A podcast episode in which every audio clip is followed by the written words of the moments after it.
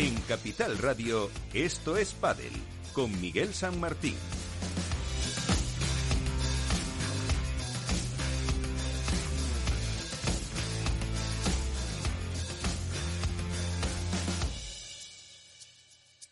Y buenas noches con todo el equipo, con Félix Franco en la parte técnica y con todos los eh, amigos que cada semana están con nosotros aquí echándome una mano y yo aprendiendo de ellos, porque son los que saben realmente de esto, como Iván Hernández, Contrapared, ¿qué tal? Muy buenas, Iván. Hola, buenas noches, Miguel. Álvaro López, eh, de Padel Spain, ¿qué tal? Muy buenas, Álvaro. ¿Qué tal, Miguel? Buenas noches. Enseguida se incorpora también Alberto Botes de Padel Club, de la Dormilona de As. Y en unas semanas en las que no hay torneos, eh, por lo menos ni de Padel Premier ni de World Padel Tour, si de EPT como contamos la semana pasada, pero el Padel se ha movido, se ha movido porque hay un montón de cambios eh, de pareja, eh, cinco o seis ya definitivos en categoría masculina, otros prácticamente tres o cuatro que todavía quedan por confirmarse, alguno entre las chicas, pero no entre las que están en el top 20 siquiera. Eh, así que han aprovechado estos parones para, eh, pues bueno, intentar conformar nuevas parejas. Así que lo primero va a ser conocer precisamente la actualidad, como siempre, con Contrapared.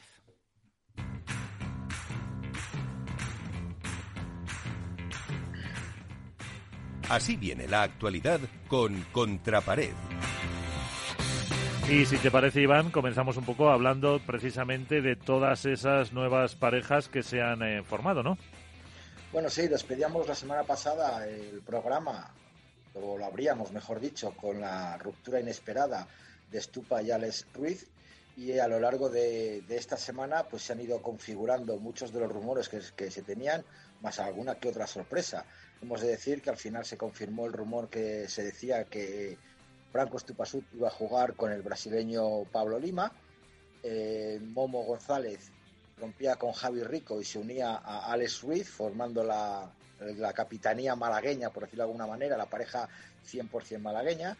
Javi Rico, obviamente, que se quedaba suelto, eh, no sabíamos con quién iba a jugar y luego, pues a lo, a lo largo de la semana saltó la sorpresa en que la pareja de Lucho Capra y Javi Ruiz rompía también de forma inesperada y ahí ya se formaron otra vez una nueva pareja, que es la de Javi Rico y Javi Ruiz, que me parece un auténtico parejón, y luego la vuelta a los ruedos, por decirlo de alguna manera, a, una pareja campeona, nada más y nada menos que un Master, como fue en Valladolid el año pasado, la de Maxi Sánchez y Lucho Capra, que vuelven a unir sus palas en una pista. Y, luego la última que ha salido ha sido la, la vuelta otra vez a unirse de Aris Patiniotis y Denis Perino como pareja definitiva. Ayer en las redes sociales también apareció la ruptura de Uri Botello y Pablo Lijó provocado por los malos resultados de la temporada. Veremos a ver con quién eh, cuadran estas parejas. Se rumorea, eh, según informaciones que nos han llegado a todos nuestros compañeros, que Uri Botello puede jugar con Javi Leal y Cepero volvería a unirse con Lijó. Ojo a esto, porque es una pareja eh, que no terminaron bien, parece ser que no terminaron bien, que, hubo algún tipo de problemas, de que si uno dejó a uno, si otro dejó a otro, pues veremos a ver si ahora se acoplan de forma definitiva y hacen un buen tándem. En lo referente a, lo deportivo, hemos tenido eh, el ATP de Mónaco, el Master Hublot de Mónaco, en el cual el, hispano-argentino Andrés Britos y Barrera ganaron a Chiostre y Alfonso una final realmente muy disputada con 4-6, 6-4, 6-4. Recordar a la gente que no la ha visto que en el segundo set Chiostre y Alfonso tenían un 2-4 a favor y saque y la reacción de Britos y Barrera fue realmente espectacular. Eh, destacar sobre todo en este torneo el gran torneo que ha hecho dos chicos de previa. Cristian Gutiérrez y el sueco Windal llegaron hasta las semifinales. Y por supuesto también destacar un ex ATP, un perdón, un ex WPT, que es eh, Tito Yamandi, que se quedó en semifinales. Me gustaría comentar también, Miguel y Álvaro y Alberto, buenas tardes, buenas noches, que ya veo que te has incorporado, eh, las declaraciones de Fabriz Pastor. Hay un vídeo en el cual Fabriz Pastor eh, habla sobre, la, sobre el ATP, sobre su circuito, sobre la libertad de los jugadores, en la cual deja caer, deja caer que cualquier jugador es bien recibido en APT de hecho, se ha, jugado a Dai Santa Fe, ha jugado, bueno, Tito Yamande, ha jugado Pincho Fernández, le pega un pequeño palo a, Miguel Semler, en el cual como miembro de la Asociación de los Jugadores Profesionales se apuntó al torneo de APT de Mónaco y parece ser que alguien le llamó o recibió una llamada diciéndole que no podía jugar ese torneo y se dio de baja. Y lo más interesante es que, comentó que había hablado con Paquito Navarro, tener una muy buena relación con él y con otros jugadores World del Tour y que estaría encantado de que Paquito Navarro y Juan Lebrón jugaran APT. Veremos a ver si se da ese, esa posibilidad. Esa es una decisión de los jugadores, pero bueno, no sabemos cómo va a llegar el tema. En más aspectos deportivos tenemos la semana que viene el Challenger de Albacete del 25 de abril al 1 de mayo y ya en el circuito World del Tour del 2 al 8 de mayo nos vamos a Bruselas. Algo interesante también que ha pasado esta semana y ya dejo aquí las noticias. La noticia que sacaba el OK Diario en el cual informaba que eh, Qatar Sport Investment no pagaría el 100% de las multas a los jugadores. Eh, no sabemos de dónde ha salido, ha sacado esa información, no sabemos si es cierto o no, pero hay una especie de, de, declaración de Alberto, de Álvaro Cepero, en el que él mismo lo confirma, que no todos los las las las, las multas las multas van a ser pagadas por QSI.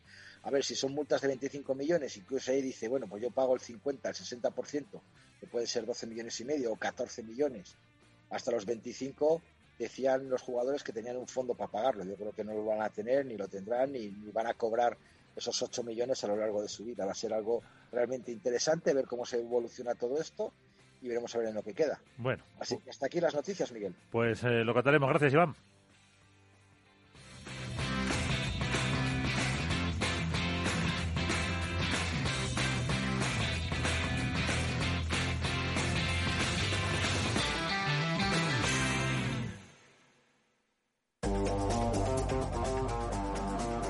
Hoy estás aquí y mañana... En cualquier parte. Llega a Capital Radio el primer programa sobre el metaverso de la radio. Todos los lunes, de 2 a 2 y media de la tarde, nos desplazamos por las ondas a diferentes universos con Selena Niezbala y el equipo de La Frontera VR. Sintoniza Metaverso en la Frontera y teletranspórtate con nosotros.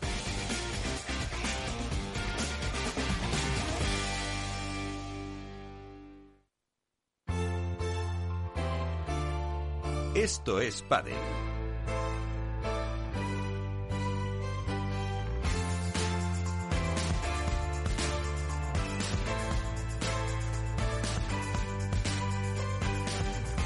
Entramos en el debate y ya eh, ha apuntado Iván, que estaba por ahí, Alberto Bote, compañero de Padel Club, de la Dormilona de As. ¿Qué tal, Alberto? Muy buenas. Buenas noches, Miguel, compañeros, ¿cómo estáis?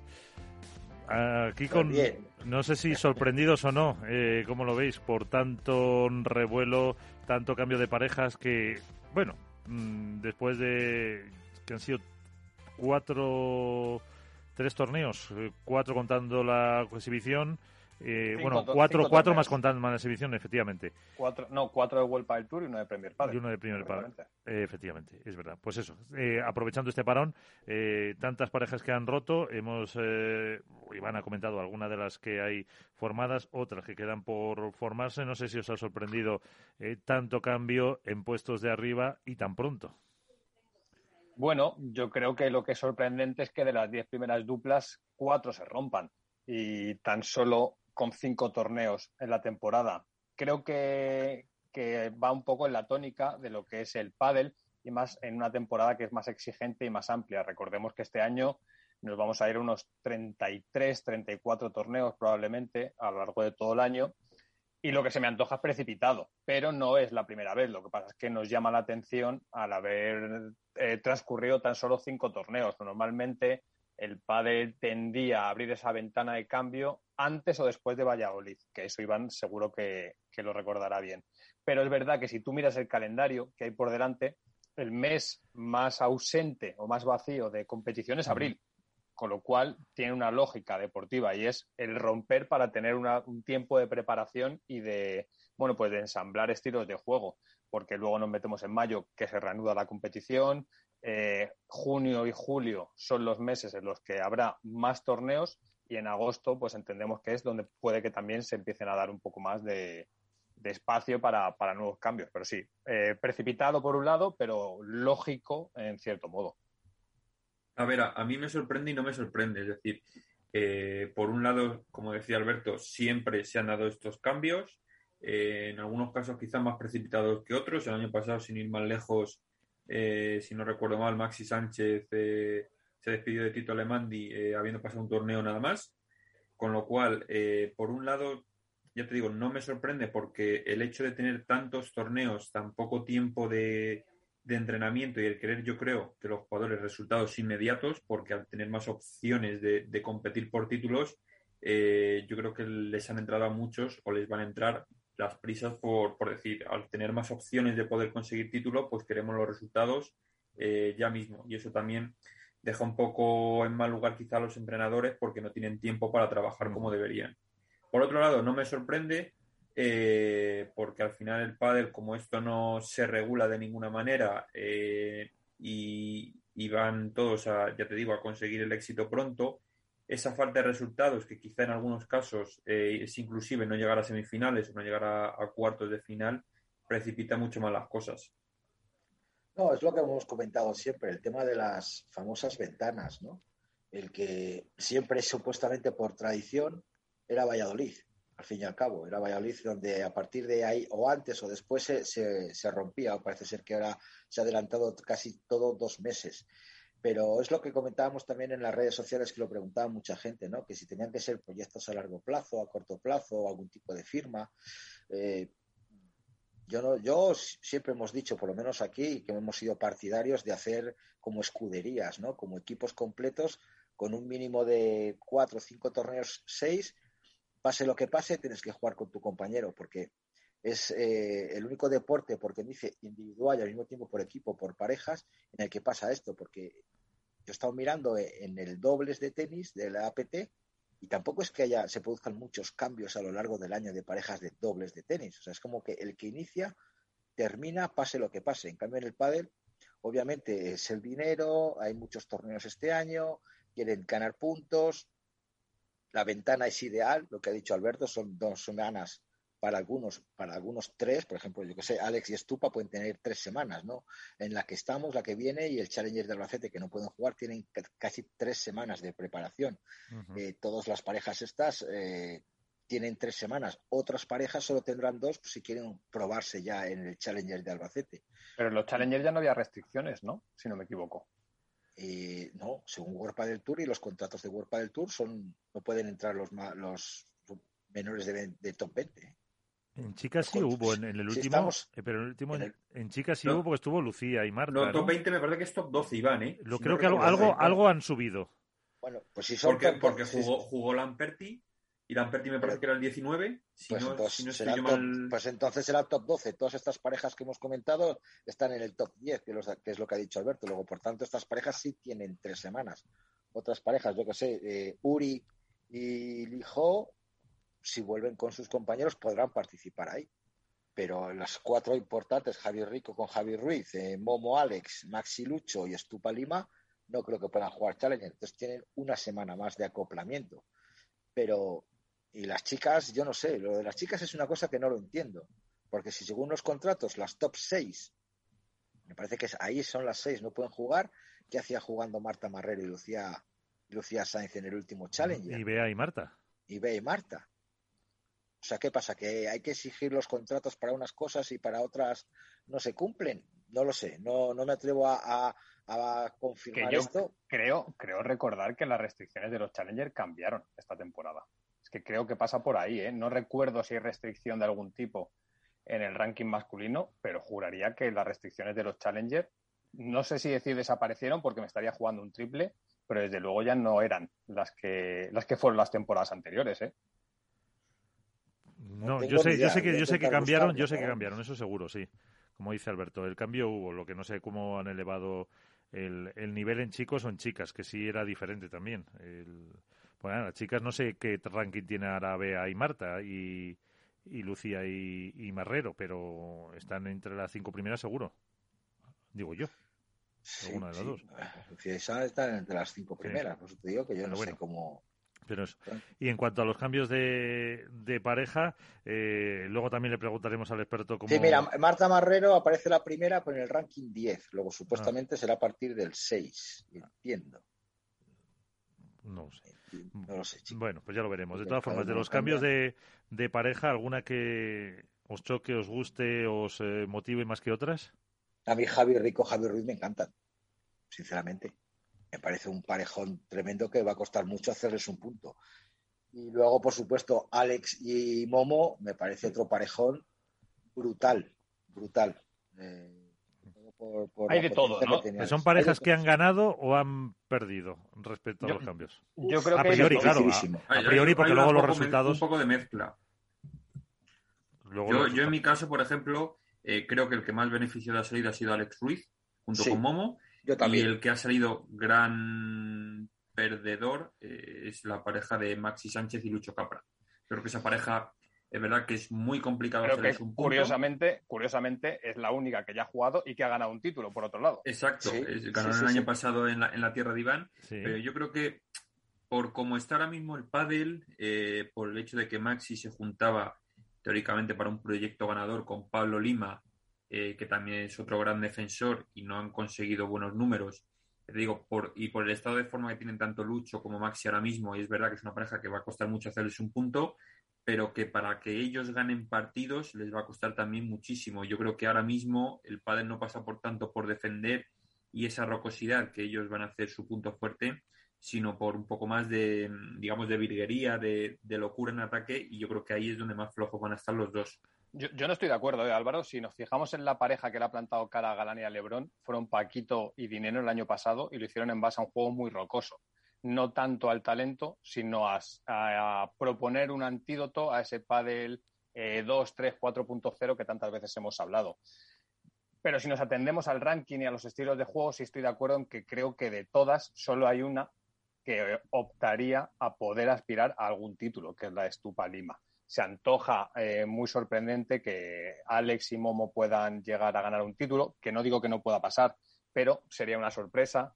Eh, ni que decir que Maxi y Lucho repitieran. Ya fue una sorpresa en 2021, lo sería más en, en 2022 y me parece que, que, sería incluso mucho más sorpresivo todavía que, que los Javis en este caso eh, pudieran acceder incluso a una final. Entonces, de las parejas que hay, creo que Estupa y Lima son los únicos que aspiran a poder estar en la, en la pelea por los títulos y a estar en el, en el top 4. Uh -huh. Parece, parece que va a ser la pareja que salga eh, más beneficiada ahora enseguida. Eh, veremos un poco eh, cómo lo, lo, ven. Y eh, por otra parte, la de Alex Ruiz y la de Momo, que decía Iván, mmm, a ver ahí qué se puede, qué se puede ver, ¿no? Álvaro. Sí, no, yo un pequeño apunte. Mira, eh, he estado buscando en la normativa del Challenger, que entiendo que en su ahí, página ahí. web está actualizada, eh, pone que los jugadores que ocupen las 12 primeras posiciones de ranking World del Tour son los que no pueden jugar y en categoría femenina son las que ocupen las 8 primeras posiciones. De ahí o sea, que, bueno. O sea, top, parejas top 6 y parejas top 4, ¿no? Exacto. Con lo de cual, de, del top 6 sí que entrarían, si no me equivoco, eh, Maxi y Lucho podrían jugar el Challenger y Javi Rico y Javi Ruiz también, porque eh, Franco y Pablo serían pareja 5, me parece, uh -huh. y Momo y, y, Alex son pareja 6. 6 o 7, ahora mismo siete. ahí me, con los puntos me, me, pillas un poco, pero sí, yo creo que en pero, principio sí que podrían jugarlo. Te, te, lo digo porque lo, justo he escrito hoy sobre ello y creo que eh, voy a hacer así un poquito rápido. ¿En la dormilona de As? Exactamente, la dormilona de As. Eh, eh, en ese blog de referencia.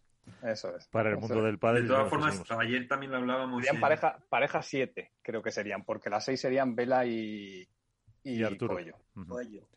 También ayer lo hablábamos en, en, el podcast con Alberto Bote. Eh, de hecho, lo comentaba el compañero Isaías de, desde Argentina, que los más beneficiados eh, al final de todos estos cambios de pareja, que por otro lado me choca por el hecho de que es Franco Stupazuk el que agita y mueve todo, y por una cosa que no suele ser habitual, que es que teóricamente donde no se llevaban bien o donde no había mmm, esa chispa era dentro de la pista. Él dice que fuera de la pista se llevaban muy bien, pero que dentro de la pista no encontraba esa sintonía cuando han hecho dos semifinales, o tres semifinales, perdón, y dos cuartos de final, si no me equivoco los resultados. Efectivamente. Con lo cual, tan mala sintonía no había. Pero bueno, los grandes beneficiados, como decía el compañero Isaías, eh, al final han sido Chingoto y Tello, porque creo que suben a la pareja cuatro. Y bueno, son los que más se mantienen ahí después de tanto cambio y veremos a ver si esto les, les sirve también un poquito de impulso, porque ellos eran otros que puede ser que si los resultados no terminan por llegar, aunque se llevan muy bien y, se conocen desde hace muchísimos años, pues también puedan, ¿por qué no?, en los próximos meses, si es que se vuelve a agitar el mercado, quizá también darse un, pequeño movimiento. Ahí también habéis coincidido en que la pareja que más opciones tiene ahora mismo de ponerse a ganar eh, tal que ya un torneo es la de Franco Estupazuk y Pablo Lima. Pablo Lima, buenas noches. Hola, buenas noches, ¿qué tal? Eh, muy bien, eh, ¿cómo estáis? ¿Cómo van esos eh, primeros entrenamientos con, con Franco? Bueno, muy bien, la verdad que estamos trabajando bastante fuerte porque tampoco hay tanto tiempo para, para el primer campeonato, pero bueno, yo creo que las sensaciones de ambos es, es, bastante buena y creo que estamos trabajando en una buena línea.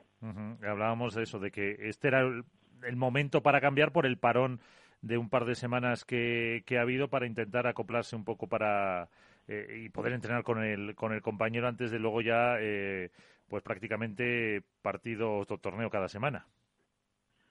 Sí, después se va a ajustar mucho el calendario y bueno, por suerte hay ese, ese pequeño parate que son tres semanas y es bastante tiempo para, para trabajar, aunque hubo que abdicar un poco de la Semana Santa, pero bueno, tampoco pasa nada de nuestro trabajo y uno tiene que estar ahí disponible para, para rendir lo mejor que se pueda. Sí, bajo Composoni como, como mister que, que vais a estar. Y, y Pablo, ¿por qué eh, se producen estos, estos cambios? Eh, bueno, creo que en el país cada vez se producen más cambios a mitad de temporada. Creo que la gente ya no tiene que horrorizarse tanto como, como, como sigue pasando. Eh, yo creo que el país está muy inmediatista también y los jugadores buscan lo mejor para sí. Pero bueno, en el caso del cambio eh, nuestro, a mí me ha llamado Franco y la verdad que me pareció una, buena idea jugar con él. Yo eh, ya había dicho de jugar y él me había dicho que no. Ya había dicho de jugar este, me, dijo, él me había dicho que no. Y bueno, me llamó y la verdad que estoy súper ilusionado. Pero bueno, yo creo que los cambios entre parejas cada vez van a, pasar más a mitad de temporada. Eh, incluso se puede decir que a lo mejor hasta te sorprendió a ti que te llamara Franco cuando con Alex pues no llevaban mal la temporada, la verdad. Sí, creo que ha sorprendido a todo el mundo, ¿no? Porque la verdad que la pareja de ellos, eh, lo que se veía desde la tele o desde la grada funcionaba muy bien, pero a veces eh, la gente tiene un desconocimiento de lo que pasa en el día a día muy grande y, es muy complicado opinar porque estás de afuera, lo que ves es en el partido, pero una pareja de pádel, eh, yo no, no, no, sé lo que habrá pasado entre ellos, pero es mucho más lo que lo que el partido que ves en la tele. Ahora te, te preguntarán los compañeros, pero mm, ¿cómo va a ser la pareja eh, Estupa-Lima? ¿Cómo, perdón, ¿Que ¿Cómo vais a ser como pareja? Eh, mm, no sé, ya sabes que Franco es más agresivo, tú más defensivo. Eh, ¿Cómo vais a un poco a plantear eh, los torneos? Bueno, yo creo que hay que, para, para empezar, vamos a aprovechar lo que uno hace mejor, ¿no? En mi caso la parte defensiva, aunque también tengo que jugar en ataque y, la, y explotar todo el juego ofensivo que tiene Franco, que es eh, cruzarse, saltar con la pegada, hacer cambios de ritmo para aprovechar su velocidad. Yo creo que hay que, al principio, hasta que la pareja esté un poco más rodada, hay que aprovechar lo que cada uno hace de bien en su mejor faceta. Pues eh, me acompañan como todos los martes eh, Iván Hernández contra pared, Alberto Bote de AS y Álvaro López de Padel Spain. Así que ya, ¿quién pide el turno primero? Creo que Iván lo tenía cogido. Iván, que no te escuchamos. Está con los auriculares nuevos y no, no se nos escucha. Eh, Alberto, mientras. ¿Qué tal, Pablo? Buenas noches, ¿cómo estás? Hola Alberto, muy bien, gracias. Eh, has apuntado que, tú te vas a encargar más de la faceta defensiva, aunque evidentemente tendrás que recuperar ese juego ofensivo que te hizo llegar al número uno. Pero cuando os habéis sentado a hablar con Estupa, ¿qué sensaciones te ha transmitido él? ¿Por qué decide romper esa unión que les había llevado a estar tres veces en semifinales y dos veces en cuartos? ¿Qué, qué feeling tienes por su parte? ¿Cuál, ¿Cuál es la necesidad que él siente como jugador de dar un paso adelante?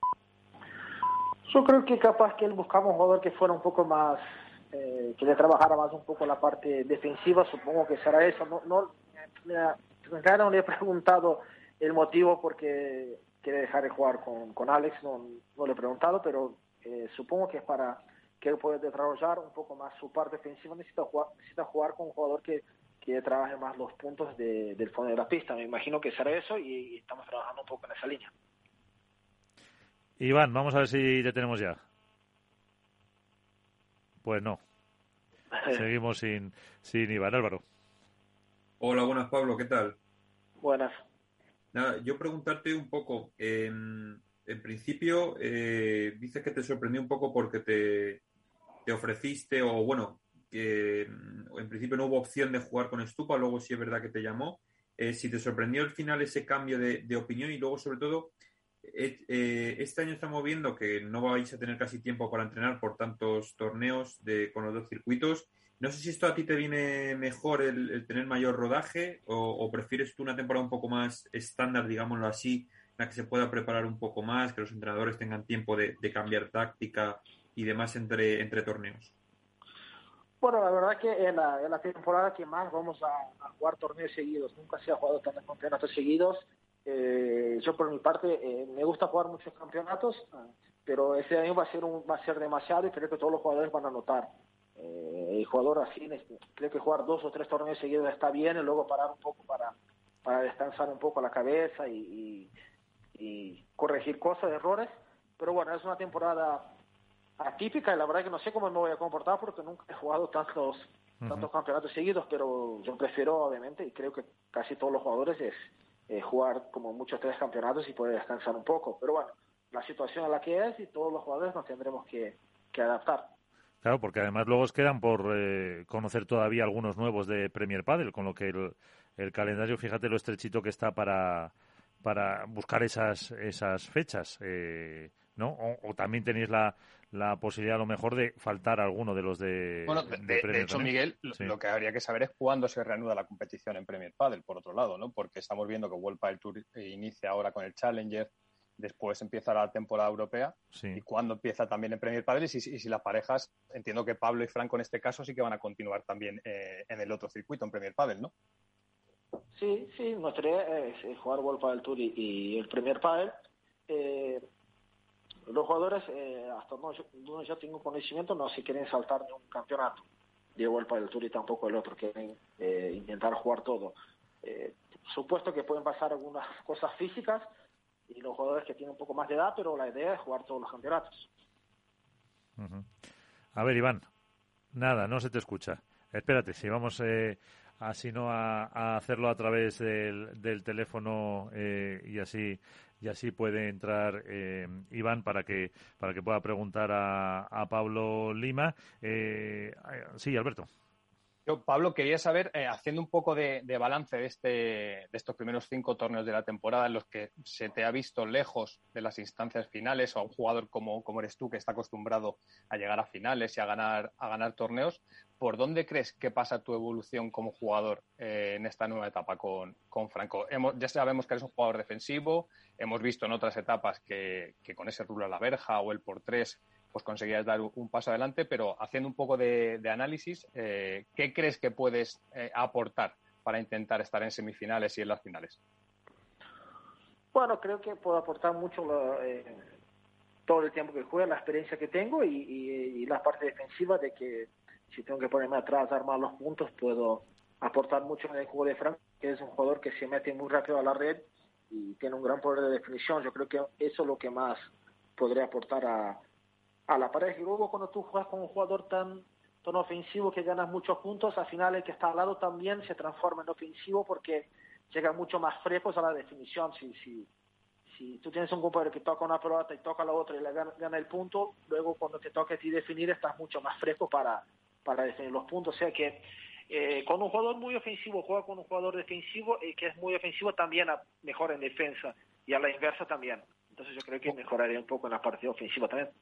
¿Os veis, Pablo, para, para ganar algún título esta temporada? De momento hemos visto que hay una especie eh, de duopolio ya asentada el inicio de temporada entre Paquito Navarro, Martín Dineno y Alejandro Galán y, Juan Lebrón. pero os veis eh, estando con, con regularidad, eh, accediendo a finales o incluso ganando torneos. Yo creo que eh, cuando juegas con un compañero que, que llega a semifinales, estás en las instancias finales y no te ves para, para optar a ganar torneos, te tienes que decir que no. Entonces, obviamente que no veo con condiciones de ganar campeonato. Si no, si no me viera todavía en condiciones de ganar campeonato, le hubiera dicho que no a Franco de jugar, porque no tiene ningún sentido. A ver, Iván, a la tercera, a ver si va la vencida. Quita el mute al micro, al micro y, lo, y lo intentamos. A ver, Iván. Quítale el. Pues no. A ver. Iván, Iván, est- Iván ahora sigue muteado. Eh, Álvaro. Sí, nada, yo preguntarte, eh, Pablo, con todo, o sea, con este cambio de, o sea, has pasado de jugar con un ex, ex número uno, eh, como tú, un jugador eh, también que, que en defensa y físicamente es, es muy potente, eh, no sé si va a cambiar mucho tu rol ahora también eh, junto, junto a Stupa, también con el cambio de entrenador, o, o vas a seguir eh, siendo el mismo tipo de jugador. Eh, soy el mismo tipo de jugador. eh, creo que estas cosas, uno cuando es lo que es en el momento. Si fuiste número uno, eres ex número uno, ya no eres. Entonces yo soy lo que soy en el momento. Ahora no soy ni número uno ni nada. O sea, voy a seguir siguiendo siendo el mismo eh, jugador de siempre. Creo que si Franco me llamó para jugar, no es para que cambie eh, ni mi personalidad ni, ma- ni mi manera de jugar. Sí que tengo que mejorar cosas, pero no, no tengo que hacer demasiados cambios, sino eh, se va a sorprender el jugador que tiene al lado. Eh, Alberto. Eh, Pablo, por delante está Copenhague, Austria, Francia, Valladolid, Valencia, Málaga. Eh, estos son los torneos que hay de Vuelta del Tour por delante. Tú también, como miembro de la Asociación de Jugadores, entiendo que estás al tanto de, cuál es la propuesta de Premier Padel. ¿Se van a anunciar fechas que de momento no conocemos, más allá de Roland Garros en julio, por parte de- del circuito? ¿Y cuándo o dónde van a ser? Eh, yo creo que se van, yo solo tengo la misma información que tienen todos, aunque estoy en la asociación, pero creo que dentro de nada se tiene que eh, anunciar nuevas fechas. Eh, pero todavía no están, no sé si no sé por qué no han anunciado, eso es un tema medio delicado, pero bueno, dentro de poco tienen que salir más torneos a la vista. Como Eh, como dice Pablo, de, sí. de todo, de todo esto que ha, que se ha, que se ha hablado en su momento, de que, por ejemplo, eh, cómo, bueno, ¿cómo valoras tú personalmente el hecho de que, por ejemplo, a, a eh, desde su marca eh, no le dejaran, o sea, perdona, Stupa, a, eh, a Gustapia no le dejaran jugar el, el Premier Padel o le recomendaran no jugar el circuito Premier Padel, que se apuntara y luego se borrara, que los jugadores de, de una marca no, no lo pudieran disputar? ¿Cómo lo ves tú esto? ¿Crees que es mejor que, que el jugador si quiere lo dispute, que la marca entre eh, a valorar si lo debe o no lo debe jugar? ¿Cómo, cómo lo ves tú? Eh, mira, si yo tuviera una marca de paletas o de patrocinar a un jugador, yo quisiera que este jugador saliera en el máximo lados posibles, que se diera lo máximo de paleta. Esa es la postura mía. Yo creo que el jugador tiene que jugar. Si quiere jugar, tiene que jugar. Eh, pero no entra a valorar si es correcto lo que hizo su marca o no, eso, eso lo sabrán. Pero si yo tuviera una marca, me gustaría que el jugador jugara el máximo de partidos posibles y, y si, si quiere jugar, lo dejaría jugar. Pero esa es una postura mía. Eh, veremos a ver. ¿De Golpa del Tour habéis tenido alguna comunicación nueva o alguna nueva notificación en estas fechas o no, no habéis recibido nada nuevo? No, hemos tenido ninguna notificación nueva. No sé si van a ver o no, pero no, no hemos tenido nada todavía. No sé si me oís ahora. Sí, por fin. Bueno, perdona, perdóname Pablo, buenas noches. He, podido- he tenido problemas, no he podido escuchar todo, pero no sé si te voy a, a repreguntar algo, ¿no? El otro día en un periódico nacional, en el OK Diario, salía una noticia en la cual se informaba que, que QSI no eh, estaba dispuesto, no iba a pagar el 100% de las multas que posiblemente, a lo mejor, eh, si la justicia lo dictamina así, imponga a los jugadores. ¿Qué noticias tenéis de ello? O si estáis tranquilos respecto a eso, sabéis que tenéis el respaldo económico de, de QSI para ese tema, o cómo está el- la situación en este momento. Mira, nosotros hemos armado todo este lío, digamos, por decirlo de cierta manera, con, convencidos de que esto no va a pasar. Yo creo que si pasa esto, ya eh, activaremos el plan, pero nosotros estamos convencidos que eh, esto no va a pasar. Entonces, yo personalmente no, ni lo estoy pensando porque lo veo muy lejos de que de que tengamos que pagar esa barbaridad de dinero. Evidentemente. Pues. Eh, habéis planteado también, perdona, Miguel, eh, está claro que ahora habéis conseguido, como quien dice, algo que estabais luchando durante mucho tiempo, que es la libertad, la no exclusividad de los jugadores respecto a los torneos. En unas declaraciones eh, de Fabriz Pastor ha comentado incluso que estaría dispuesto o que, eh, que incluso Paquito Navarro, Juan Lebrón o, por qué no, Pablo Lima pudiera jugar un torneo de la APT. ¿Habéis considerado esa opción dentro de el gran número de torneos que hay poder participar, ¿por qué no, en un, en un torneo de APT de Fabriz Pastor?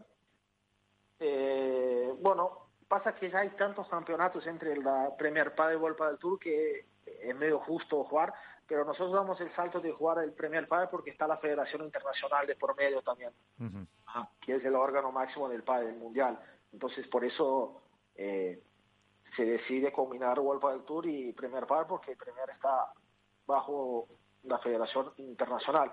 Eh, pero yo creo que a partir del 2024 el jugador va a tener la libertad de jugar el campeonato que quiera, que elija, y creo que ese es un paso que, que es fundamental para que el deporte siga creciendo. Eh, la última, eh, Alberto. Ahora que han pasado ya un par de semanas de, de Qatar Major, del inicio de Premier Padel, ¿qué, ¿qué, balance hacéis, Pablo, como jugadores de, del inicio, valga la redundancia, de, del circuito? Y por parte de la asociación, ¿qué cosas veis que, pueden mejorarse? Eh, el streaming en abierto, eh, la ubicación, no sé, ¿cómo es el balance que habéis hecho en, estos, en estas dos semanas? Bueno, nosotros estamos, eh, desde la asociación, que estamos súper contentos del inicio del circuito este Premier Padel. Eh, creo que todos queremos que el circuito se acerque más a lo que es España y Europa, para que la gente también lo pueda disfrutar y ver y vivir la experiencia de lo que es el Premier Padel también. Ese es un deseo que lo tenemos y estamos apretando mucho para que el circuito también llegue a España, para que el mayor público del país lo pueda disfrutar. Eh, pero creo que el balance es súper positivo con todos los jugadores que hemos hablado. Eh, estuvieron todos muy encantados del torneo, pero sí que se nota que, queremos que se sube más de Europa para que la gente de aquí también lo disfrute. Y que, y que siga que siga así creciendo este deporte, que sigan las narraciones de Alberto Bote, también hay que decirlo, en Premier Padel y que, y que lo podamos contar. Pues Pablo, eh, ¿te vemos en la, en la final de Bruselas? Bueno, me van a ver en Bruselas, en la final ya no, se puede. El deporte no es, no es exacto, pero bueno, por intentar no perdemos nada. Bueno, pues eh, que os vaya muy bien, que entrenéis, que aprovechéis estos días hasta eh, ese torneo que todavía para el primero de mayo quedan unos una semanita que podéis entrenar y que muchas gracias por atendernos. Hasta la próxima. Muchas gracias a ustedes por contar conmigo. Un abrazo, a todos. Cuídense.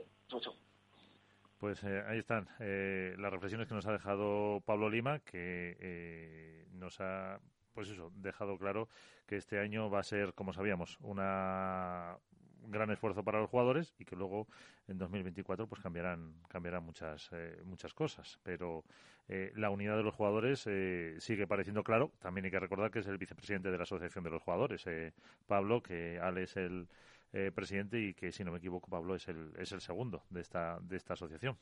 Sí, Pablo no engaña, ¿no? Ni, ni, dentro ni fuera de la pista. Decir, lo, lo, mismo que se ve dentro de la pista es exactamente igual eh, de ella. Es un jugador eh, aséptico en su juego, muy claro y muy, muy transparente, muy natural, y también lo es en este caso como portavoz de la Asociación de Jugadores, ¿no? Eh, que como decías tú es el vicepresidente, no, no lo vemos, no solo la parte deportiva de Pablo Lima ahora mismo es relevante o trascendental, también es esa figura, no sé si política, que no creo que sea política, pero sí por lo menos estructural en este desarrollo de, los jugadores en búsqueda de, la libertad, que es el eslogan que... Pero, Alberto, no, a mí, la sensación que me da cuando hemos hablado con Álvaro Galán, ahora con Pablo Lima, el otro día con Javier Sembler.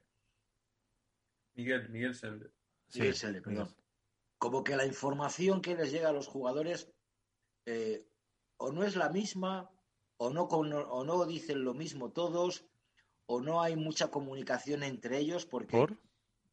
Yo creo que todo lo contrario, ¿eh? Yo que están diciendo sí, que yo veo un discurso muy similar y muy uniforme. están todos tranquilos, pero que siempre salen con la frase de bueno, por lo que yo sé, a ver, Si estás dentro de una junta directiva, si eres vicepresidente, el otro es consejero, el otro Iván, es Iván, pero no, no, puedes obviar que es un tema delicado porque hay un proceso judicial de por medio y unas hipotéticas multas millonarias para jugadores que no son millonarios. Yo creo que es más... ¿Os, habéis quedado una cosa que ha dicho Pablo Lima? si pasa eso, eh, activaremos el plan. O sea, ahí me ha quedado una pregunta diciendo, ¿cuál es el plan? Es como el, plan de, de, Alonso, ¿no?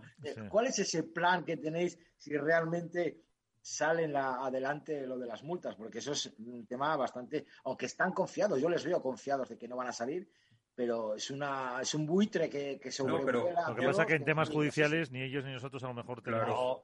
Y yo creo que más, no es miedo, pero es un poco más es ir con mucha cautela, lógicamente. Están asesorados. y es un tema que ellos, lógicamente, ellos son deportistas. Ellos, eh, salvo quizá Miguel Semler, que a lo mejor está un poco más metido en, el tema, toda la parte jurídica, eh, todo el tema ese de sanciones, no sanciones y tal, eh, están, están fuera de ello, desconocen totalmente. Entonces yo creo que es un poco más por ir con pies de plomo, por asegurar su posición y porque tienen que ir con cuidado. Claro, no, no, lógicamente, lógicamente, si me parece muy bien su postura. Entonces yo creo que es más eh, por eso, por andar con cautela, porque tampoco saben qué pasos dar, salvo que les asesoren, como es, como es este caso, entonces tampoco se pueden lanzar a la piscina a decirte, hay, pues vamos, a, vamos a hacer canales, Claro. canales eh, legales, judiciales, eh, u oficiales, que en este caso van a través de la, de la asociación y de la Federación Internacional de Padel, que son a los que los jugadores pues se ciñen. ¿Qué pasa? Que una vez que se ven expuestos a entrevistas y a periodistas en este caso, por eso es tan importante la figura del periodista, ¿no? Porque tiene que preguntar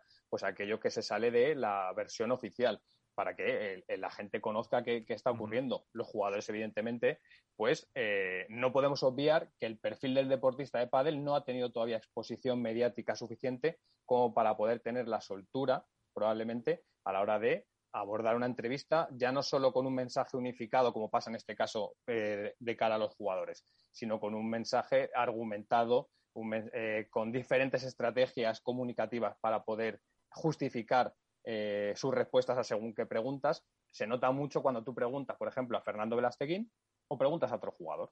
Pero te lo iba a comentar, Alberto, la entrevista que hizo el otro día tu podcast en, en Alicante con Fernando Velasteguín que me vino genial para pasear por la playita 40 minutos oyendo a, dos grandes amigos, la verdad que, dijo eh, verdades como puño, o sea, qué precio tiene el pádel, qué precio tienes a la libertad del pádel, eso es el titular buenísimo, y por supuesto que, eh, la, que por fin, y ese con lo que me quedo yo, ¿no? La, unidad de, de, todos los jugadores y sobre todo lo que estás diciendo tú, que están, parece ser, parece ser, muy, muy bien asesorados esta vez por fin para poder combatir eh, con sus propias armas o con las armas que tienen eh, a Huerpa del Tour, porque nos decía Fernando en el tema de los contratos. Y si tuvieras los contratos que tenemos, te tirarías de los pelos. Sí, pero también, algunos les hemos visto. Eh, algunos les hemos visto. Pero es que, hay, que, hay, que, entender una cosa, la asociación de jugadores es un proyecto que viene desde hace muchos meses. Por una cuestión legal se registra en enero de 2022 pero los jugadores se ponen, empiezan a hablar de ello, si no me equivoco, en verano de 2021. En verano de 2021 empiezan a hablar de asociarse de cara al futuro del pádel y es cuando empieza a germinar la idea de que los jugadores ahora sí, por fin, pueden empezar a, trabajar un, futuro conjunto pero hay unos canales, como decía antes, que los jugadores son a los que eh, se tienen que ceñir porque es lo que les asesoran. Mal harían, por otro lado, si empezaran a despotricar si consideran que lo tienen que hacer o a justificar si consideran que lo tienen que hacer según qué postura. Porque eso, a la hora de un hipotético juicio, eh, de una mesa de conciliación, de lo que sea, pues pueden ser argumentos utilizados a favor o en su contra. Con lo cual, lo lógico es que lo que demuestran es unidad, se cogen a según qué palancas o según qué claims para defender su postura, en este caso la libertad de movimiento y de profesión, y a partir de ahí, pues el resto eh, tiene poco fondo y esa es la verdad. Tampoco vamos a justificar lo injustificable, pero redunda en lo que decía antes. No es lo mismo preguntar a, Rafa Nadal, por ejemplo, que preguntar a un jugador de fútbol de segunda división. ¿Por qué? Porque Rafael Nadal está trabajado comunicativamente, se ha expuesto muchas veces a según qué posiciones. Y eso mismo, perdón, a mí es una cosa que me llamó la atención de las ruedas de prensa en Qatar, que es que los jugadores agradecían tener ruedas de prensa y ver a los medios de comunicación. ¿Por qué?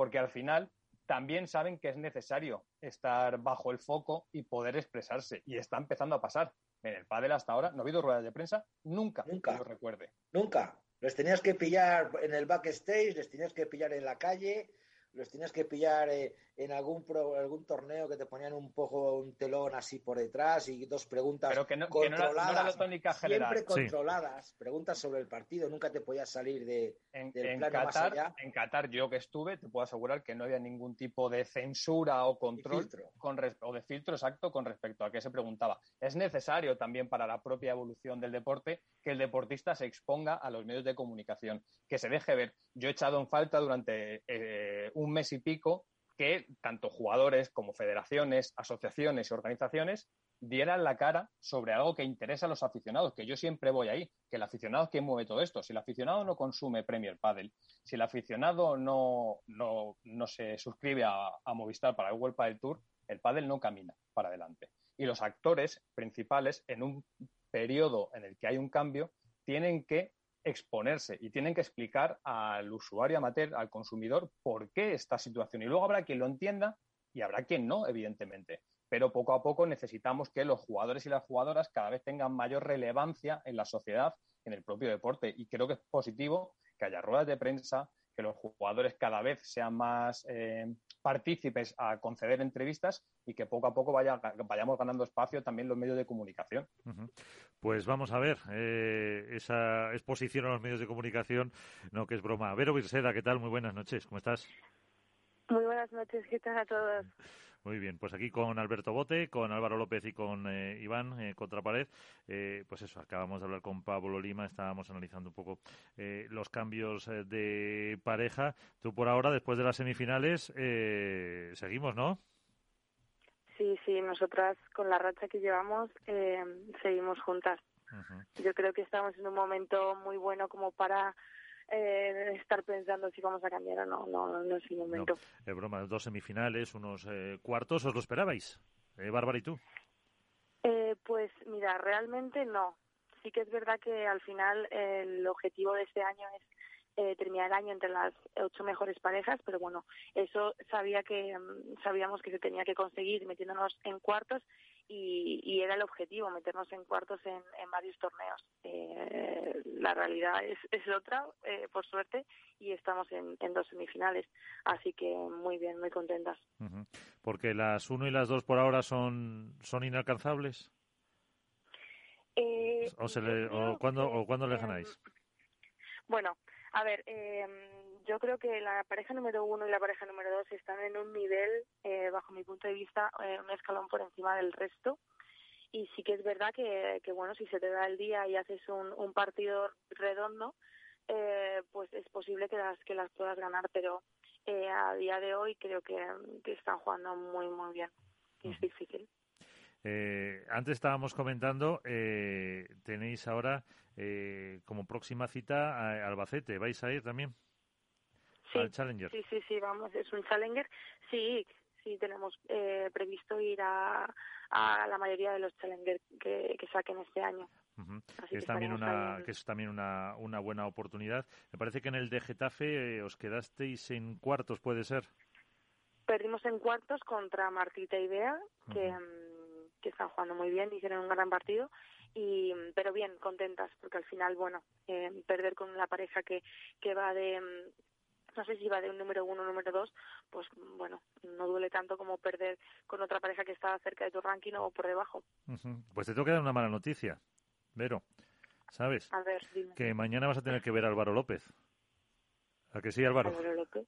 eso dicen, eso dicen. Hola, Vero, ¿qué tal? ¿Qué tal? De Padel Spain, que habéis quedado mañana. Hemos quedado, hemos quedado mañana. eso, es una atraco a mano armada, ¿eh? Totalmente. Eh, Sabes que em, creo que es la segunda entrevista que hago eh, face to face, cara a cara, con alguien. ¿no? Eh, normalmente las que hago son por teléfono. y es sí y es la segunda la segunda que hago en mi vida, así que espero que esté a la altura. bueno, pues seguro que sí, hombre. Espero que salgan más a raíz de esta. Muy bien. Bueno, ¿qué, le, vas a preguntar? pues mira, yo dos preguntitas. Eh, Vero, lo primero, eh, bueno, darte la enhorabuena por lo que estás haciendo de temporada. Eh, preguntarte, ¿el cambio de resultados del año pasado a este, en tu caso, ha venido más por el tema físico, una mejora en el tema físico, en el tema táctico o en el tema mental? Eso por un lado. Y luego, por el otro, eh, viendo los cuadros que se están manejando en los Challenger, eh, entiendo que os marcáis mínimo como objetivo conseguir un título en el circuito Challenger, ¿no? Em, bueno, primero, gracias Mm, primera pregunta, a ver si, porque yo lo de retener información no es que eh, no es que se me muy bien. Eh, la primera, eh, yo creo que es un cúmulo de, de, circunstancias de mejoras. Al final, el trabajo que haces en el día a día eh, viene, eh, hay una implicación física que es en pista y luego la preparación física, eh, la alimentación y el tema mental es muy importante.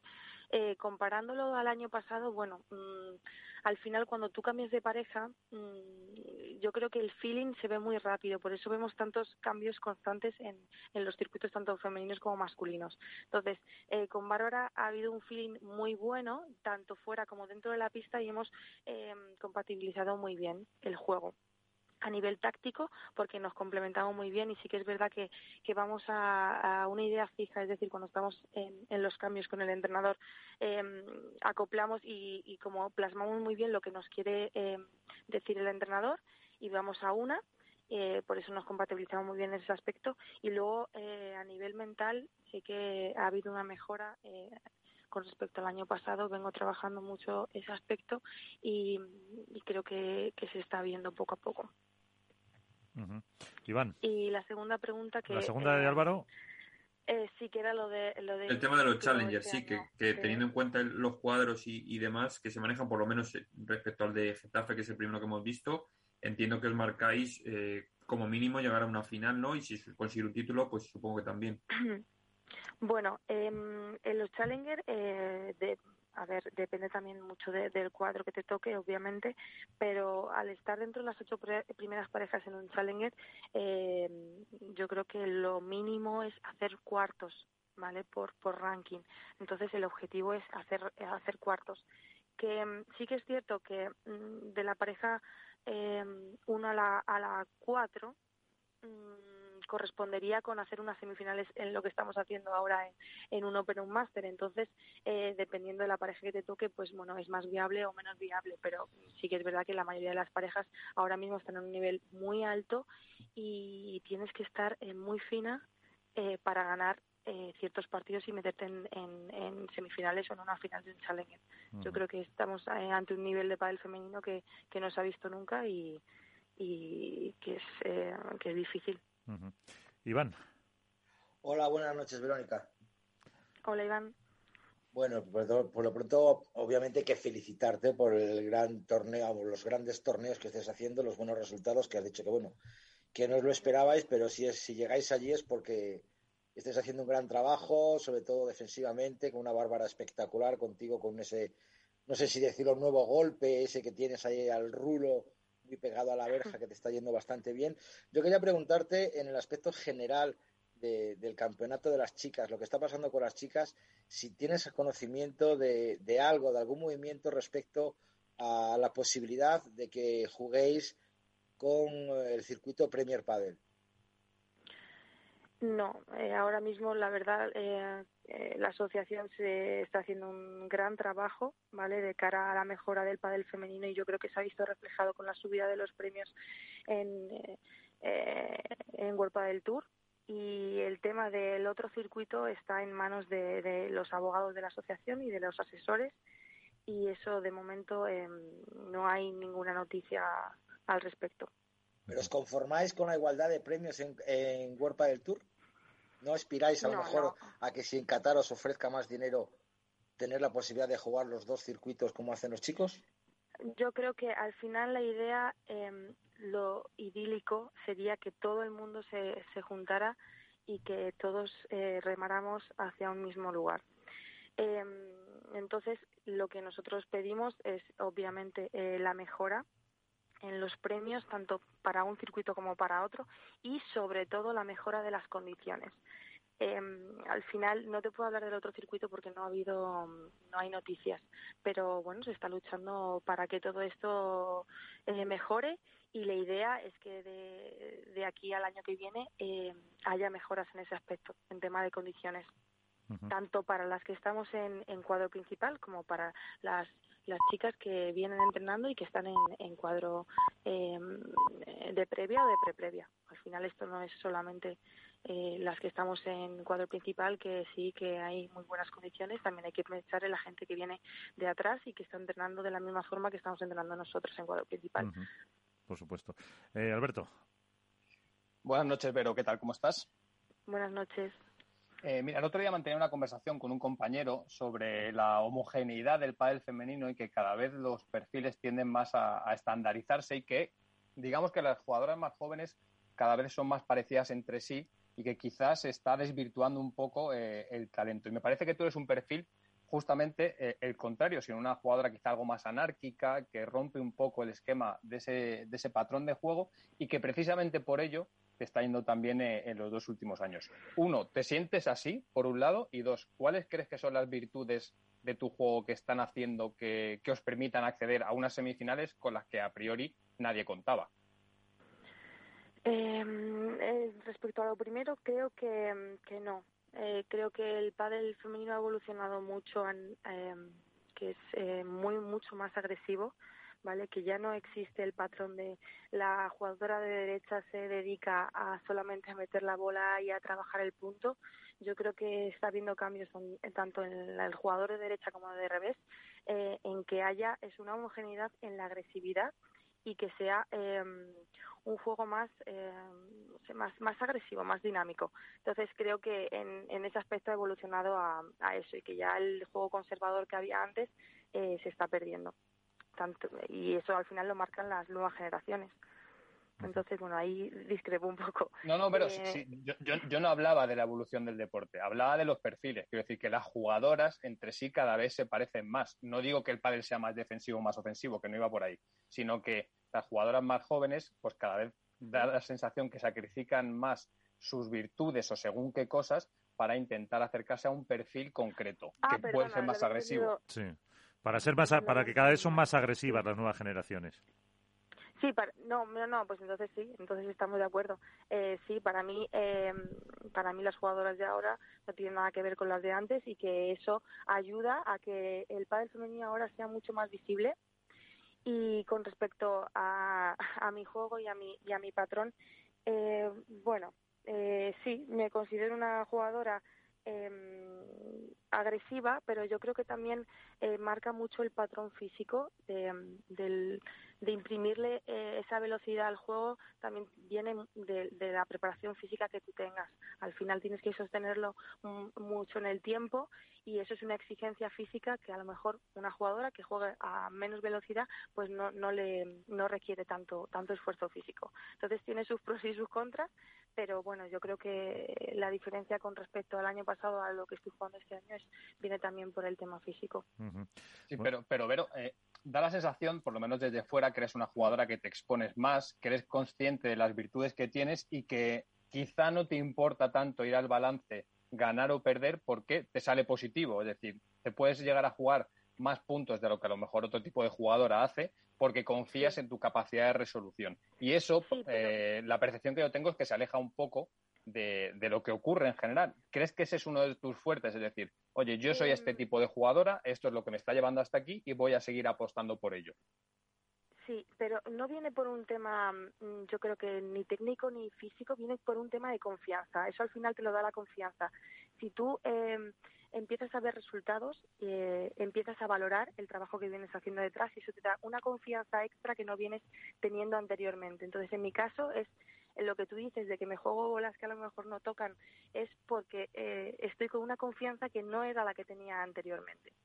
Y eso es lo que me permite arriesgar y, y estar como en otra onda muchas veces dentro del partido. Bueno, pues entonces tenemos en la final en, eh, en el Challenger y en eh, bueno y en la semifinal lo dejamos ahí en el torneo de Bruselas, ¿no? Ojalá pero bueno, nosotros lo, lo intentaremos, pero está complicado. ¿eh? Bueno, pues aquí lo contaremos. Y a ver, como ten dice, en cuenta una cosa, Miguel, que toda jugadora, jugadora que pasa por... Por primera vez. Por, por primera vez por Capital Radio sale bendecida y mínimo bajan de semifinal o final. O sea, acuérdate de esto, ah, bueno, Verónica, pues... para que luego te acuerdes de nosotros.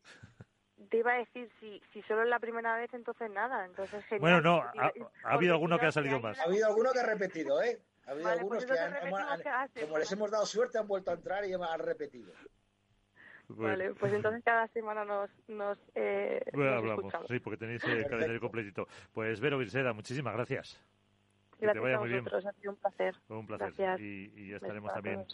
Un, beso a todos, eh, Fabri- eh, pues contando ese, ese Challenger de Albacete, también a ver lo que, lo que da de sí.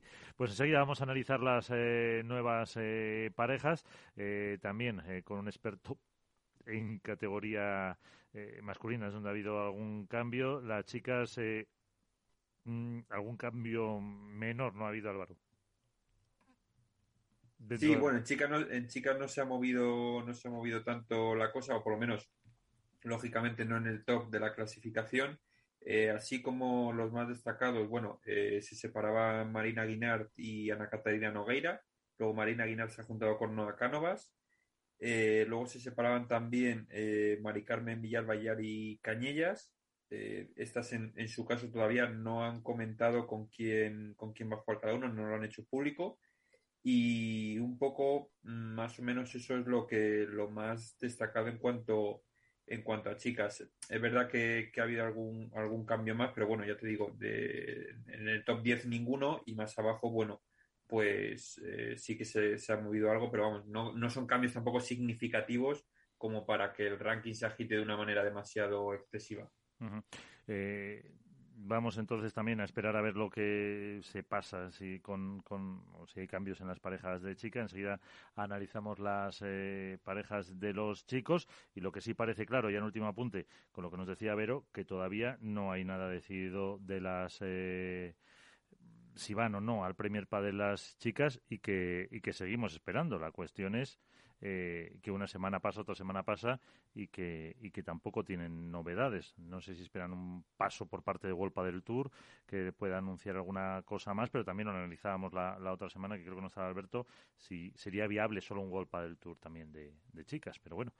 eh, Da, da la sensación, Miguel, que las jugadoras, quizá me equivoqué, ¿eh? pero la sensación que trasladan con la ausencia de información por, su- por la parte de la asociación es que están esperando a ver cuál es la resolución que ocurre con los chicos. Judicial. Sí, yo estoy con Alberto, totalmente. No se quieren arriesgar. Es por lo que le he dicho yo. Digo, a ver, vosotros ya como que dice, habéis conseguido, que no sé si es que lo han conseguido ellas o ha sido una decisión de Worpa del Tour de igualar los premios para, para agarrarlas, que es que es la, Es- diferencia. es una, es, una, es un reclamo y una lucha, iba a decir, de las jugadoras, pero creo que del mundo del deporte en general que haya. sí, eso sí, Alberto. Otra pero cosa es el- cómo se haya utilizado. Efectivamente, el por qué ha salido ahora, el exacto. por qué se ha hecho ahora. Eso es a lo que voy. Pero por eso les preguntaba yo, digo, a ver si ahora mismo, aparte de conseguir una igualdad económica que me parece genial, ideal y perfecto, y ojalá fuera más, ¿por qué no aspirar a más? A ganar más dinero jugando Premier Padel. Ahí es donde interviene tu respuesta de vamos a esperar a ver qué paquete o qué bomba o qué tortazo se llevan los chicos y luego ya decidimos. Yo, yo he dicho, lo que he dicho concretamente es que trasladan esa sensación. No sé si es la Sí, sí, realidad. sí, sí, es lo que Pero la te ausencia, la ausencia de información traslada la sensación de que están esperando a ver cuál es la resolución. Y lo que sí sé es que no hay la unidad en la asociación de jugadoras que hay en la asociación de jugadores. Igual se las pasa Ahí- es donde ¿eh? voy hasta yo. que salga resolución judicial. ahí es donde Pero voy es que yo. la resolución judicial puede resolución tardar, judicial, puede se tardar mucho. año, ¿eh? Bueno, pero eso, eso sí que es una realidad. No hay la unidad en la asociación de jugadoras, o mejor dicho, en el gremio de jugadoras, que sí que hay en el de jugadores. A mí me da mala sensación que, eh, en mi caso personal, que va por ahí. Es decir, que no están de acuerdo, no se han sentado y todas han apoyado o mayoritariamente eh, una de las propuestas, como para decir, vamos con esa propuesta, sea Premier Padel, eh, sea World Padel Tour o sea la- las otras eh, ofertas que tienen sobre la mesa. Yo creo que el hecho de no haberse pronunciado es porque no están de acuerdo y no saben eh, para dónde tirar y se disgregaría mucho lo que es el circuito femenino.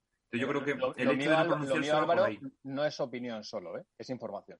No, no, yo, yo también. sí, o sea, sí, sí, sí. Yo, sé, ver, yo esto- sé de buena tinta que no, no, no, está- o sea, no han hecho eh, ningún comunicado ni han tirado por ningún lado porque no han llegado a un acuerdo entre ellas. Pero yo creo que es más por eso que por lo que dice Iván, es decir, que no saben qué hacer eh, porque cada una defiende sus Claro, intereses pero- y no hay un consenso lógico. Pero esto es como el chiste famoso de que vamos a organizar nosotros cuatro una barbacoa y decimos, ¿dónde hacemos la barbacoa? En casa de Alberto. Vale, ya está. Ya sabemos que cuando vamos a Alberto él va a tener todo y todo lo organizamos y todo lo pagamos. Organizan una barbacoa seis chicas y una, ¿y yo qué llevo? ¿Yo qué pongo? Y, yo, y es que no sé si podré ir con los niños. Es que cada una pone muchos problemas, aunque todas quieran ir a la misma barbacoa, pero todas tienen un problema. Que si yo llevo la ensalada, que si yo llevo el vino, aquí decimos, a casa de Alberto, vale, Alberto, encárgate de todo, que luego hacemos cuenta. Es lo que pasa con las chicas. Bueno. Los chicos, este, lo que digan unos, van a ello. En cambio, las chicas quieren aportar todas para el mismo objetivo, pero claro, todas van con su, con su pequeña cosita y es ahí donde no se ve, lo que dice Alberto, la unidad, la unión, aunque es el mismo objetivo, pero no hay la unión de, de, que no, que no tiene, no tiene por qué ser negativo. No, no, no, para nada, ojo, porque el objetivo es el mismo, es la barbacoa. La cuestión, es, que, mismo. la cuestión es que, pues, eh, creo que a todo, a todo el mundo, a la mayoría nos gustaría que eh, el circuito de la Federación Internacional de Padel, que no lo vemos, Premier Padel es el circuito amparado por la Federación Internacional de Padel, albergue padel masculino y padel femenino. Yo, por lo menos, no lo entiendo de otra forma. Otra cosa es que sea eh, posible en esta primera etapa, que es el 2022, porque las jugadoras decidan, eh, en pos de defender sus derechos y su libertad de movimiento, que hasta que no haya una resolución judicial no se vayan a mover eh, o, lo vayan a hacer. Yo, ya, esto ya lo, habéis escuchado y lo hemos hablado. Alejandra Salazar y Gemma Triay en Padel Club dijeron que creían que sí que iba a haber alguna prueba femenina en Premier Padel esta temporada 2022. Pero estamos a mitad de abril, eh, casi en mayo, y desde luego no hay noticias. Con lo cual, yo insisto en lo mismo. No juzgo que haya o no una decisión. Lo que sí juzgo en este caso, y creo que es sobre todo por la necesidad de información que tiene el consumidor, es que las jugadoras no se pronuncien como asociación. Aunque solo sea decir que hasta que no haya una resolución judicial no van a tomar ninguna decisión, pero creo que esa ausencia de información, pues muchas veces al usuario, y además no vemos que el consumidor de pádel tiende al friquismo, como nosotros mismos, como, como profesionales de la información, bueno, pues le gusta estar eh, informado de todo lo que compone el panorama del pádel. Y en este caso, pues las jugadoras están, en muchos casos, y además casos llamativos, están haciendo lo que se suele decir la del avestruz. Sí. Sí, pues eh, bueno, la pregunta clave ahora es eh, si Manu Martín se apunta a la barbacoa en casa de Alberto o no. Hola, Manu. Pues no está Manu. Hola, Manu. Muy buenas tardes, claro que me apunto. Ah, vale, vale, vale. ¿Te lo estabas pensando o que habías ido por el vino mientras? No, no, no, yo, yo voy y además llevo lo que me digáis. Pero Manu sin pan, todo lo que sea barbacoa sin pan. ¿Por qué? Manu, lo de los hidratos y el pan, esas cosas, me parece a mí que Nada, pero hombre, una vez a la semana no, no, hace daño, no hay problema. Manu lo, que, Manu lo que tiene que hacer es llevarse la cámara y hacernos famosos. Es lo que tiene que hacer. Eso. la próxima, a ver si organizamos ya la comida de, Capital Radio, que vaya Manu y que lleve la cámara y que haga un, un Twitch con, en directo con todos. Eso, bueno. Pues eso está hecho. No sé si entonces acaba el programa, pero bueno. Eh... eso iba a decir yo, digo, digo yo. No, sé hasta qué punto. Va a ser bueno. las copas de vino que os toméis. Ahí eso, nos puede llevar para arriba o para abajo. ¿Que os toméis, has dicho? A, alguno, le puede llevar a Chirona. Que no pero has dicho que os, os toméis. Os toméis, os toméis. Yo, yo no. ¿Ni una copita de vino? Bueno, a lo mejor media sí. Ah, bueno, bueno, vale. Bueno, eh, a Manu, eh, me gustaría preguntarle hoy un poco cómo, cómo está viendo las, eh, los cambios de parejas. Eh, cómo analizamos un poco, eh, pues, Franco y Pablo, Alex y Momo, Max y Lucho, o, los Javis. ¿cómo, ¿Cómo has visto un poco esas, esos cambios? Pues creo que como muchos sorprendentes en un inicio, porque la verdad que yo no, no me esperaba el primer cambio, si, si, no me he enterado mal de cómo ha ido todo, eh, surge de Franco y a partir de ahí, pues bueno, se hace el efecto en cadena, un poco que se produce cuando hay roturas por encima del ranking, ¿no? Y, y bueno, las parejas que se han formado, o sea, yo la verdad que yo digo, mirando el antes y el después, no tengo claro que en todos los casos salgan reforzadas después de hacer los cambios, ¿no? Pero, pero bueno, eso la verdad es que solamente el tiempo y los torneos nos lo, nos lo van a decir. Lo que sí que es cierto es que pues ya tenemos al SEO, tenemos también un poco de mordito para, para el próximo torneo y, ver cómo surgen los resultados.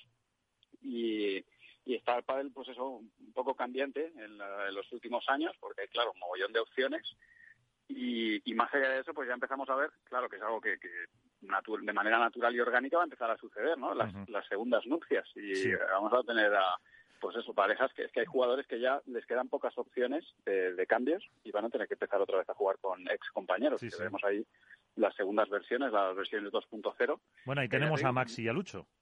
Por eso, por eso. Y, ya te digo que, que, bueno, que han tenido buenos. O sea, yo creo que ha habido parejas, hay, y ha habido parejas que para mí funcionaban bien, que se rompen bueno, no sé si por, por unos temas a lo mejor más personales, eh, psicológicos. Entiendo que no, que, no siempre es tanto tanto lo deportivo, porque ha, habido parejas que funcionan. Ambición. Son, muchos factores, sí, ambición, eh, económicos. Bueno, quizá no todos los conocemos, eh, pero, pero bueno, yo como, como digo, yo he visto parejas en estos últimos años que funcionan bien en pista y que, que creo que, no es un tema deportivo, como el caso de, de Alex y de Stupa. Es una pareja que, eh, revisando el otro día, estuvimos estudiando los resultados que habían tenido y, ostras, no están nada mal. Eh, obviamente que eh, es una pareja que quiere campeonar y que quiere ganar un torneo, ¿no?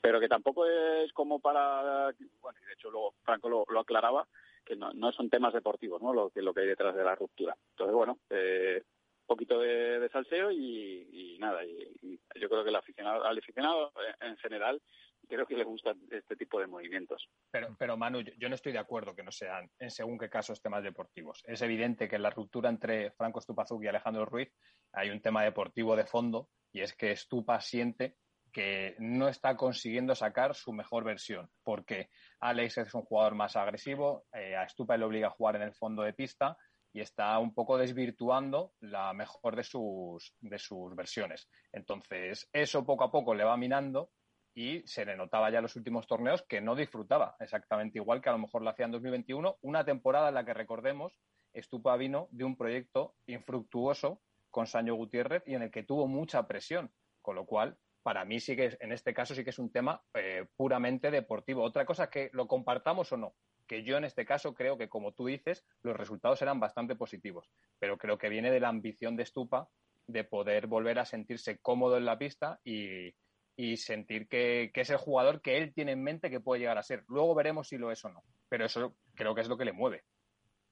Sí, estoy de acuerdo contigo eh, en ese sentido de él sentirse, pero atendiendo a resultados puros y, y además es una charla que yo tenía con él que, he tenido con él en privado y él me decía, bueno, en, función al equipo que formas con tu pareja, pues juegas de una manera o de otra, ¿no? Y, hay compañeros con el, tú juegas con Juan Martín Díaz, sabes que juegas de una manera y, si no se, se pues tienes que jugar de otra.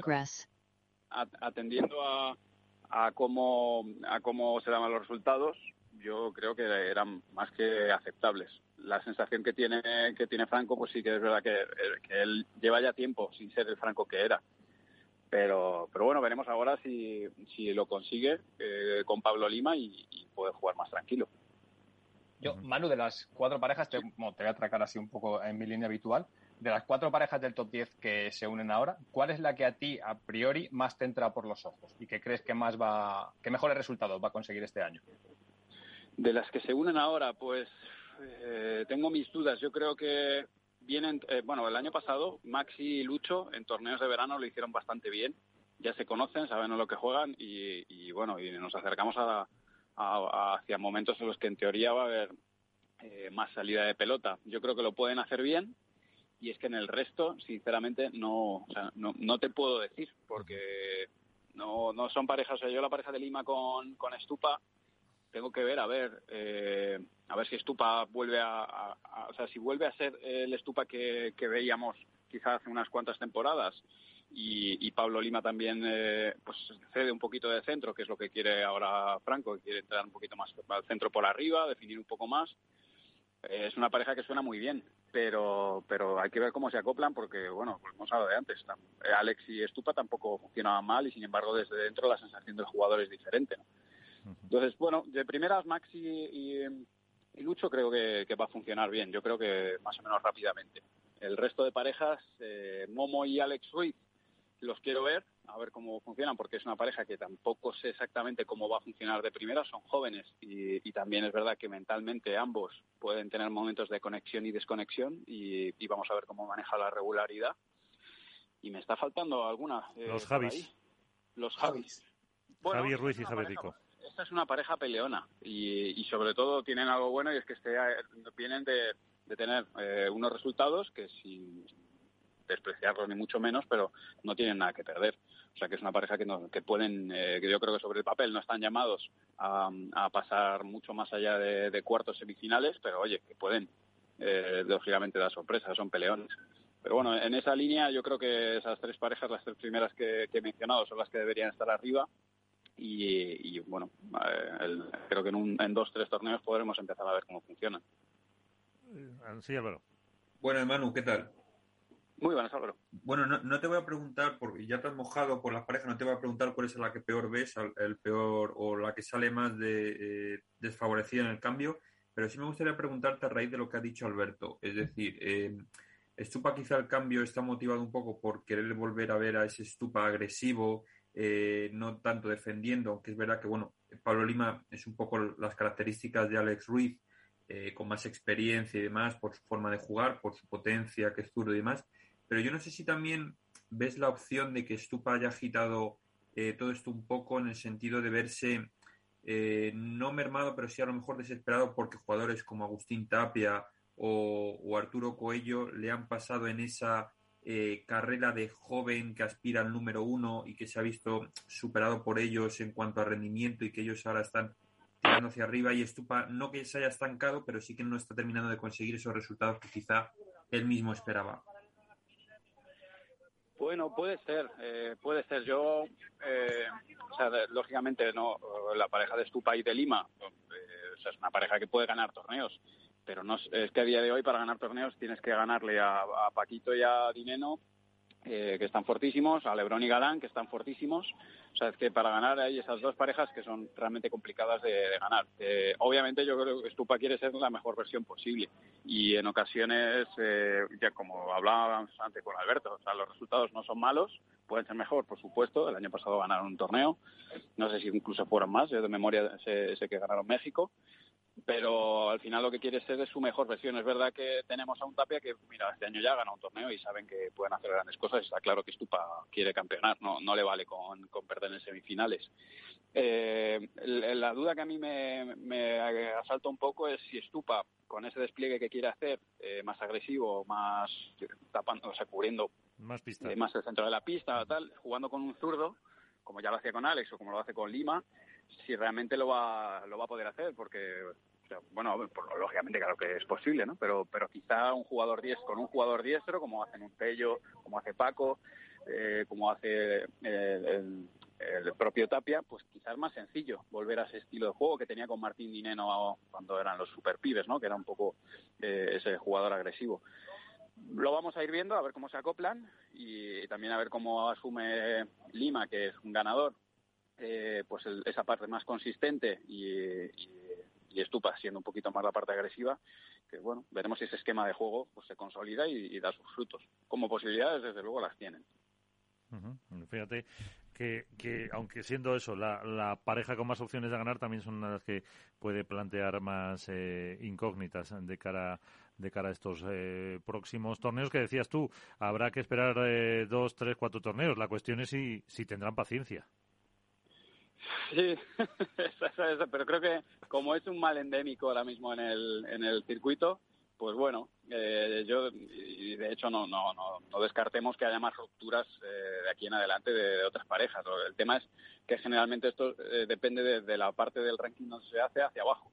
Entonces, mientras no sean de las parejas top, pues no, pues no se, no volverá a haber este efecto dominado o, tanto baile de parejas.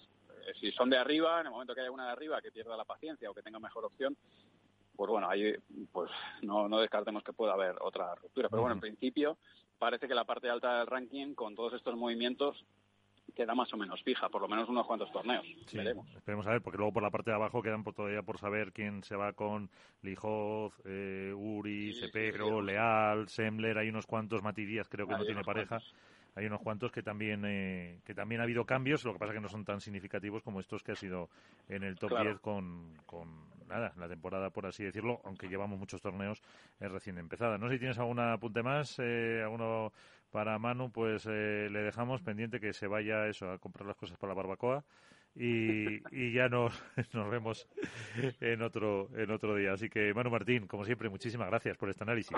Gracias a vosotros. Un fuerte abrazo para todos. Un fuerte abrazo. Lo que también nos hace pensar que, eh, fíjate, apuntábamos que el, eh, la pareja mm, eh, de, Franco y de Lima, la que veíamos mejor, pues fíjate, nos apuntaba, que también lo decía un poco Alberto, la de Maxi y la de Lucho, como gran potencial y que desde el primer momento ve que se van a adaptar mucho más rápido, independientemente de la experiencia que tienen ya de haber estado juntos.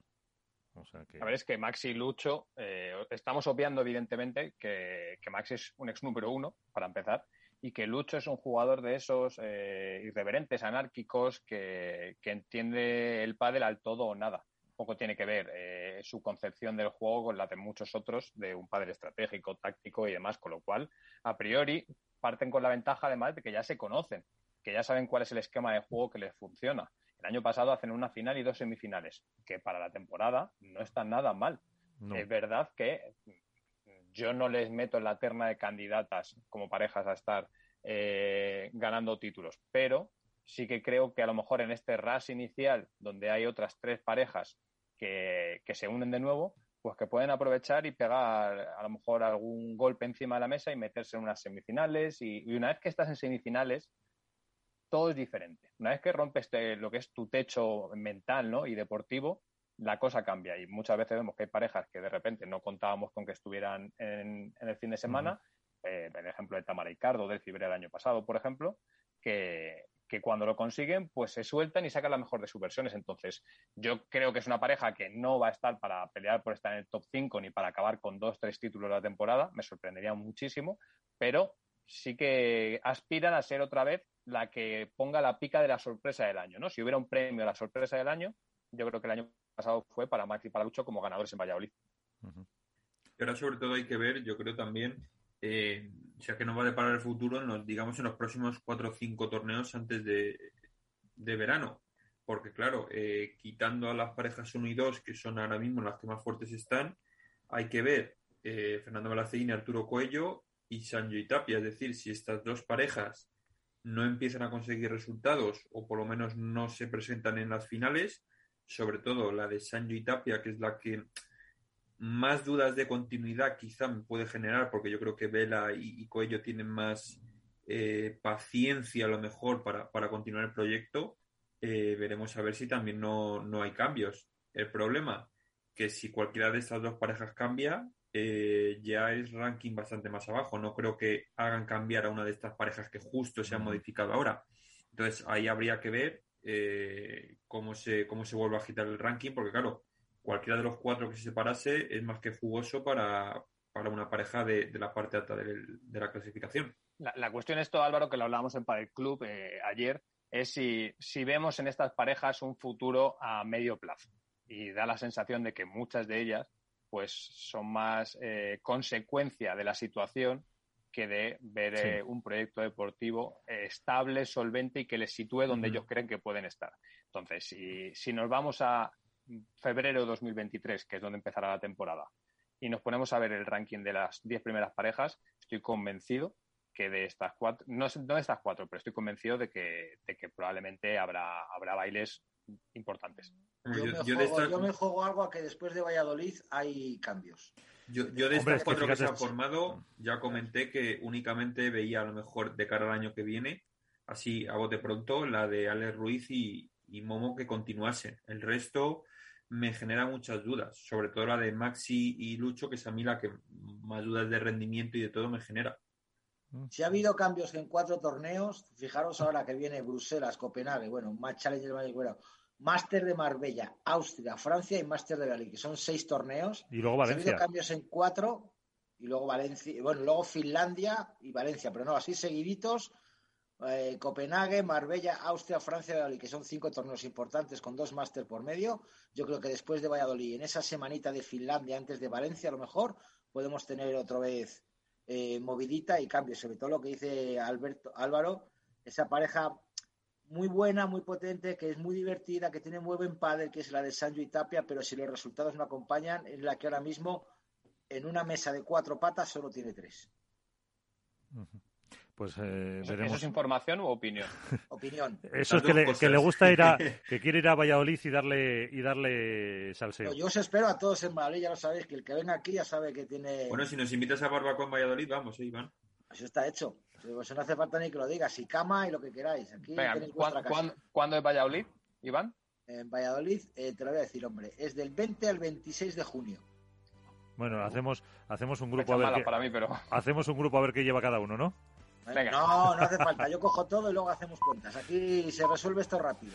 Bueno, Yo compro todo y pues, luego hacemos cuentas. eh, el sábado, si queréis, tenéis barbacoa y bueno. comida. Sin ningún Venga. problema. pues mira, hacemos, ahí hacemos un especial de estos para el de eso es. Y sí, con, con el tuit de Manu. Álvaro, Alberto, Contrapared, eh, Iván, eh, muchísimas gracias. eh, Un abrazo. Como siempre. Un saludo. Hasta la próxima. Abrazo, Adiós, descansad. hasta el martes, chicos. Hasta luego.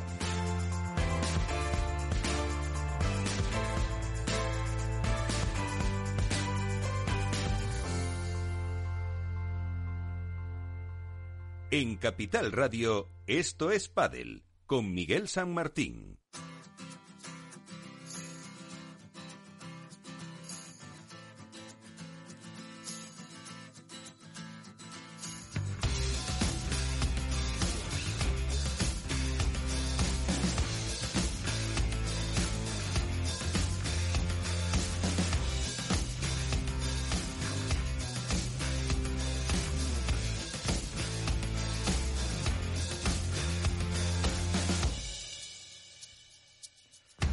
Pues nos vamos, ponemos punto y final a este programa en el que hemos contado con la presencia de Pablo Lima, con esa nueva pareja con Franco Estupazuk, eh, también como vicepresidente de las asociaciones eh, de jugadores de pádel, con Vero Virseda, la sorpresa en el último torneo, y con Manu Martín, que nos ha eh, pues analizado un poco todas esas eh, parejas, como siempre, con Iván Hernández, con Álvaro López y con Alberto Bote, todo el debate, toda la actualidad y todo lo que no se sabe del mundo del pádel. Con Félix Franco en la parte técnica, Miguel San Martín se despide. Hasta la próxima.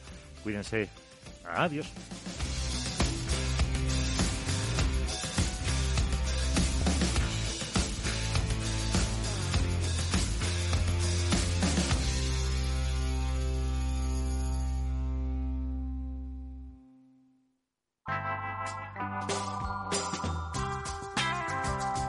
Capital Radio. Música y mercados.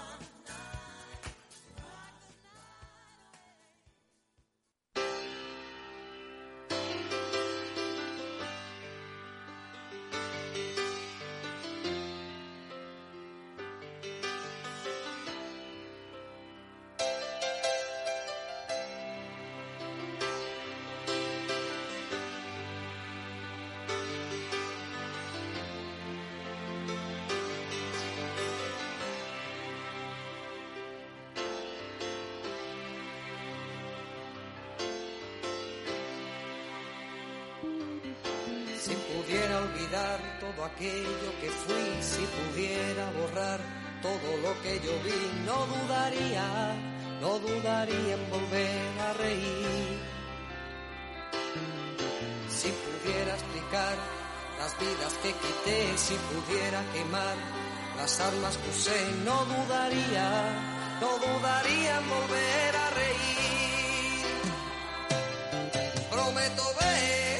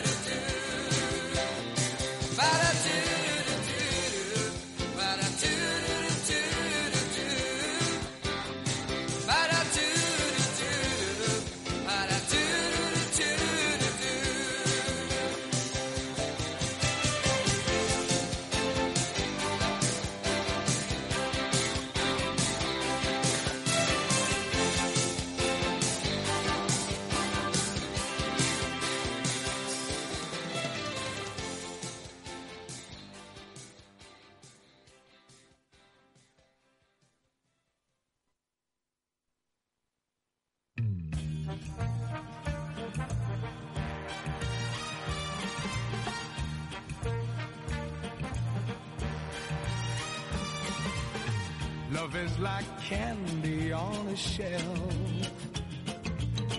You want to taste and help yourself. The sweetest things are there for you. Help yourself, take a few. That's what I want you to do. We're always told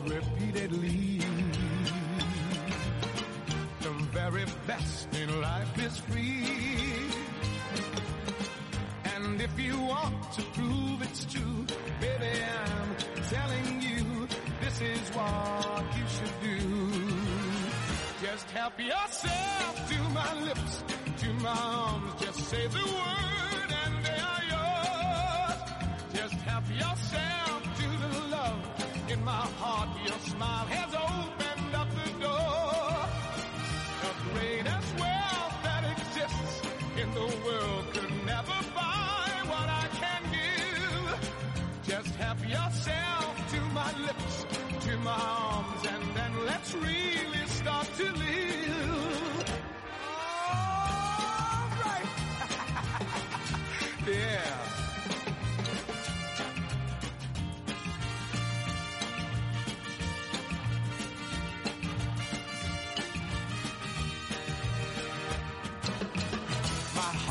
love enough for two.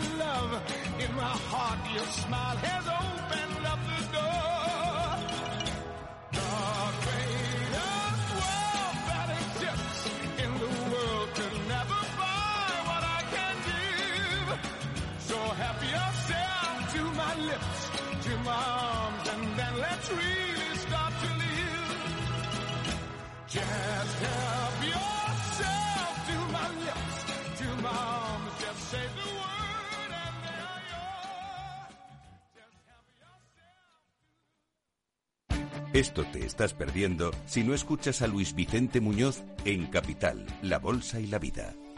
¿Por qué está caro? ¿no? Que es lo que, que acaban entendiendo. Pues está caro porque no hay ninguna alternativa de inversión. ¿no? Lo que los americanos llaman con el palabra, este el acrónimo de, de TINA, ¿no? There is no alternative. Fernando Aguado, director de inversiones de Fonditel. No te confundas. Capital, la bolsa y la vida con Luis Vicente Muñoz, el original.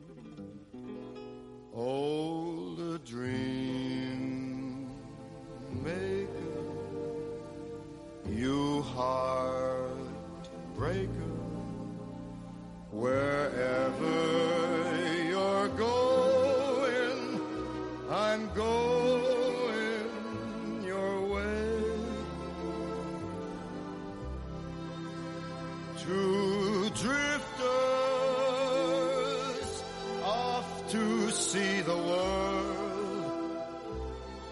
There's such a lot of world to see. We're after the same.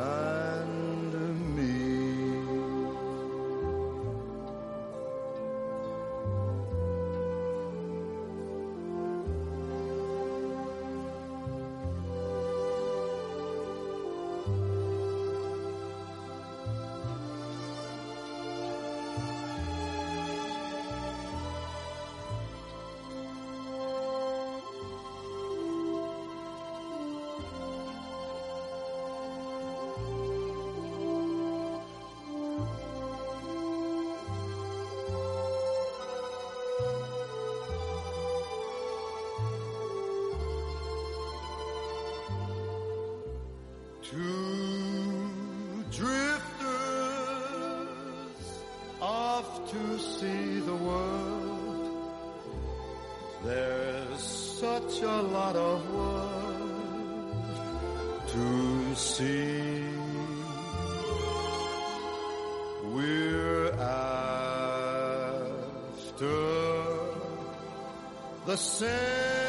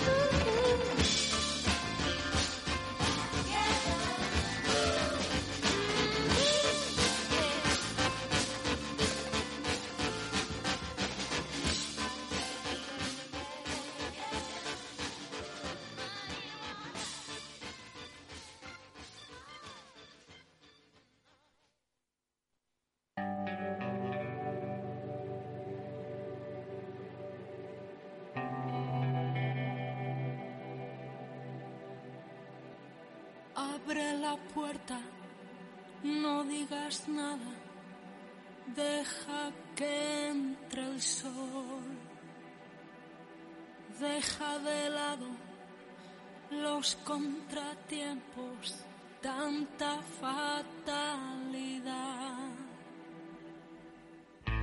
Porque creo en ti cada mañana.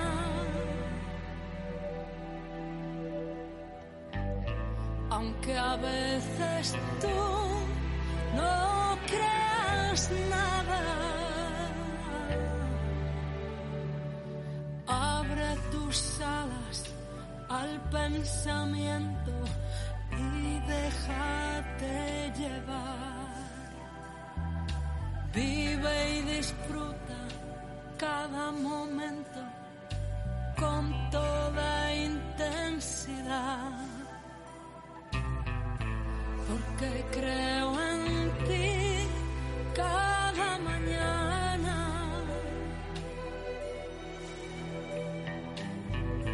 Aunque a veces tú no creas nada.